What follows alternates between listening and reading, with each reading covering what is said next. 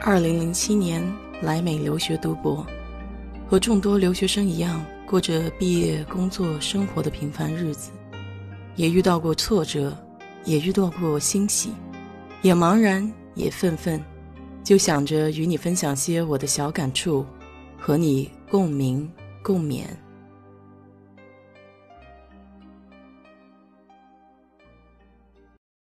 嗨，你好，我是 DJ 水色淡子。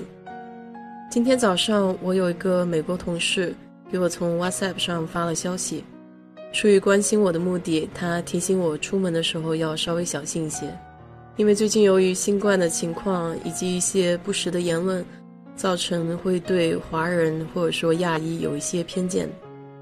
休斯顿目前呢，可能没有湾区那么激烈。但是不管在哪里也好，还是小心为上的好。昨天晚上刷抖音的时候，看到这么一则录像，在重庆机场有一个身着紫色衣服的女子拒绝隔离的要求，并且与工作人员和身边的人都发生了不小的争执。想到最近看的各种跟新冠相关的报道吧，所以这期呢，我就想和你聊一聊我自己个人的一些感受。我觉得这次疫情就好似一面镜子，放大了人性中最丑陋的一面，但我也看到了人性中最温暖、最无私的爱。这场战役超越了国界，超越了种族，是人类共同面临的困难和挑战。而我们每一个人以什么样的态度和行动去应对这场战役，将决定了最终我们是否能作为人类战胜。这个病毒，如果每一个人都好似倪女士那样，置他人的安危于不顾，那不要谈控制和降降低伤害了，估计我们早就给这个病菌给灭了吧。但这过程中也有很多正能量，比如说我今天刚读到特斯拉企业开始投身制造呼吸机，呃，承诺一周将会制造一千二百台的呼吸机。还有很多的中国企业在抗疫的过程中，放弃了自己的原有生产线，大量的生产口罩和洗手液。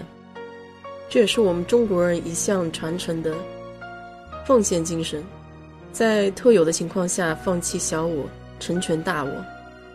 如果没有这种无私的精神，怎么去跟病毒抗衡？今天这场疫情已经对各个国家造成了无以估量的损失。不论是经济上，人、身体和精神，都没有办法去估算了。我们从小到大学了很多门思想政治课，大部分呢都是为了应对考试去敷衍一下，并没有真正的去深入思考某一些问题。这次突如其来的新冠疫情呢，虽然打乱了我们的日常生活节奏。但是同时也给了我们一次机会，去醒悟一下，我们到底是以一个什么样的形态生存于这个世界上？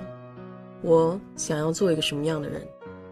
这两天，不论是微信群里也好，抖音上也好，或者微博上也好，各种对于这种新冠的讨论，也是每日都是层出不穷。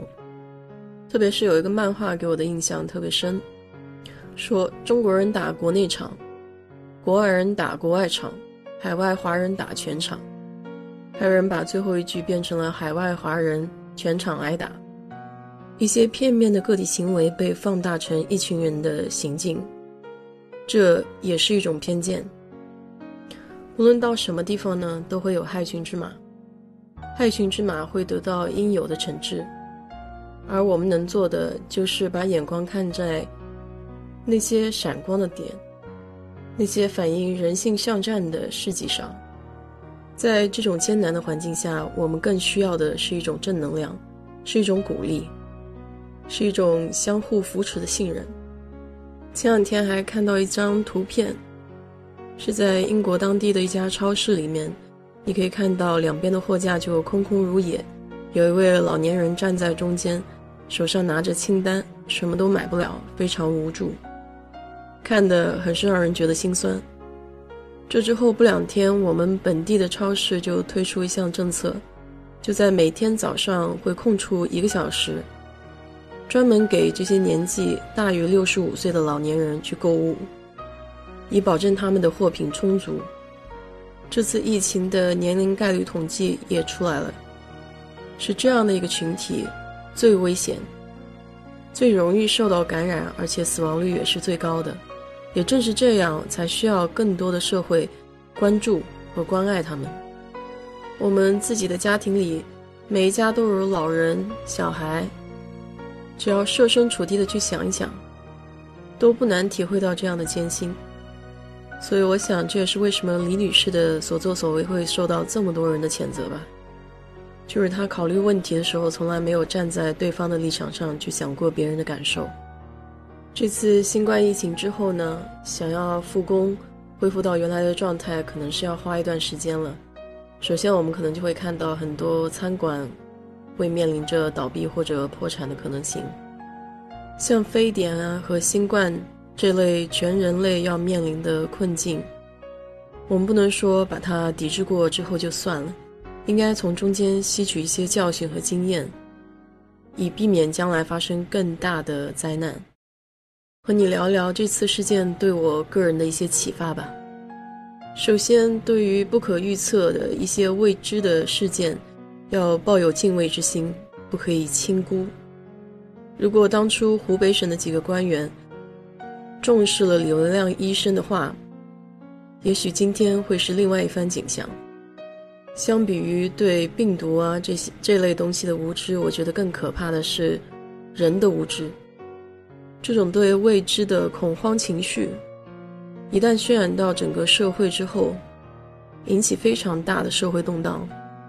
就比如我们前一阵子这边的厕所纸囤积的现象，就是到今天你去超市里面去看一下，依然买不到厕纸和洗手液。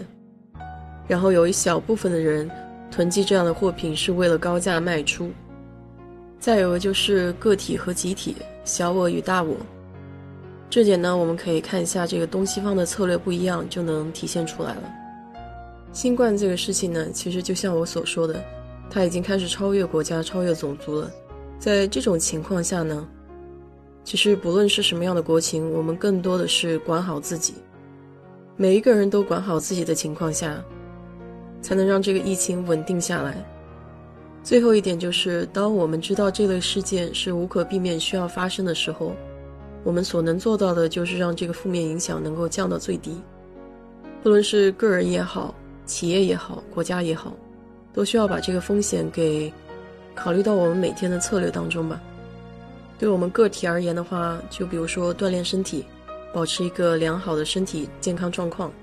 再有一个就是说，要有 Plan B，就是如果现有的岗位你不做的情况下，你还能有哪些事情可以胜任？这样的话，不论外界的大环境如何变化，你自己就时刻准备好，能够承担这些突发情况相应带来的损失了。好了，今天就和你聊到这儿吧。如果你对这个话题有自己的想法，请在我的评论区留言吧。谢谢。